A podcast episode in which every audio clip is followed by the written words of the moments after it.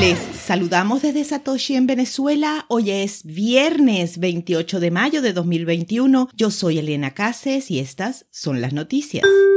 OFAC solicita y luego cancela los servicios de Chainalysis. La Oficina de Control y Activos Extranjeros, OFAC, una agencia de inteligencia financiera y cumplimiento dentro del Departamento del Tesoro de los Estados Unidos, había solicitado una segunda suscripción a los paquetes de licencia, capacitación y soporte de la firma de análisis de blockchain Chainalysis, para luego cancelarla, para reevaluar el requisito según un aviso de contrato público. La cancelación se hizo el 28 de mayo a las 10.45 am, hora estándar del este. Esta hubiera sido la segunda solicitud de la OFAC para tener acceso a las herramientas de Chainalysis. Ya había hecho una similar el 4 de mayo de 2021. La lista de nacionales especialmente designados, SDN por sus siglas en inglés, incluye a las partes que están sancionadas por los Estados Unidos para realizar transacciones financieras debido a problemas de lavado de dinero o financiamiento del terrorismo.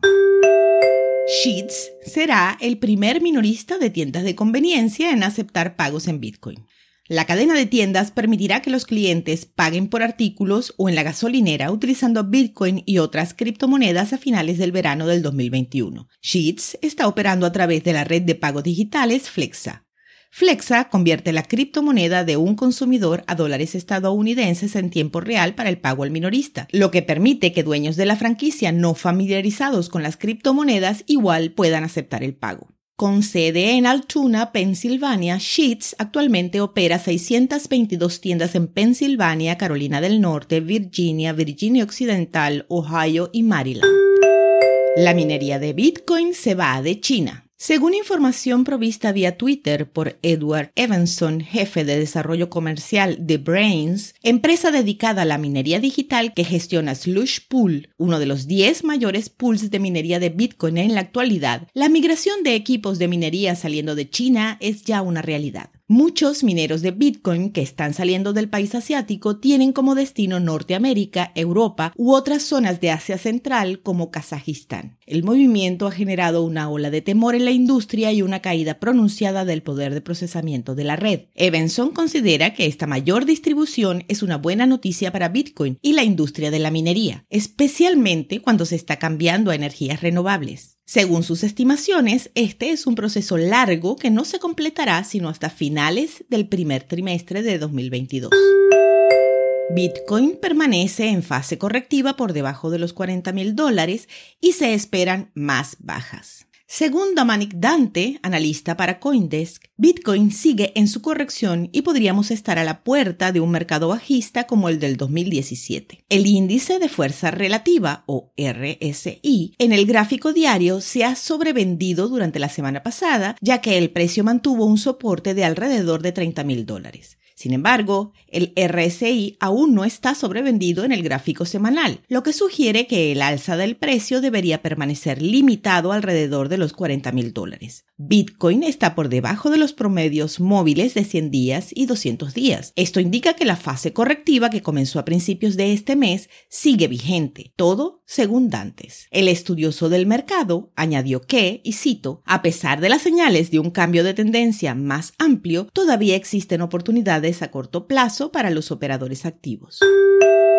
Estados Unidos. Los federales arrestan al presunto creador de Bitcoin Fog. Las autoridades estadounidenses arrestaron el 25 de mayo en Los Ángeles a Roman Stierlingoff y lo acusaron de lavar, entre comillas, más de 1.2 millones de Bitcoin, con un valor de 336 millones de dólares en el momento de los pagos, durante los 10 años que supuestamente dirigió Bitcoin Fog.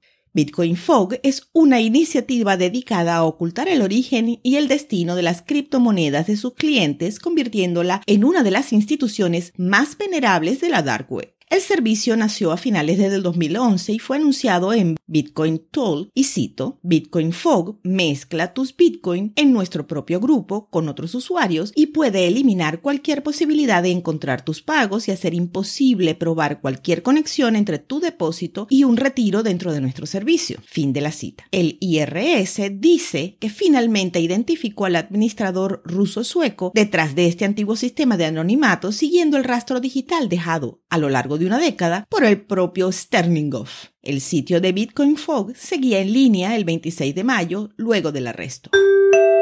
A las 2 de la tarde hora Venezuela, el precio de Bitcoin es de 35.942 dólares con una variación a la baja en 24 horas de 7,50%. El porcentaje de señalización para la activación de Taproot en este momento es de 97,11% y faltan unos 140 bloques más o menos un día para que inicie el siguiente periodo de dificultad. El hash rate es de 145.670. Esto fue el bit desde Satoshi en Venezuela.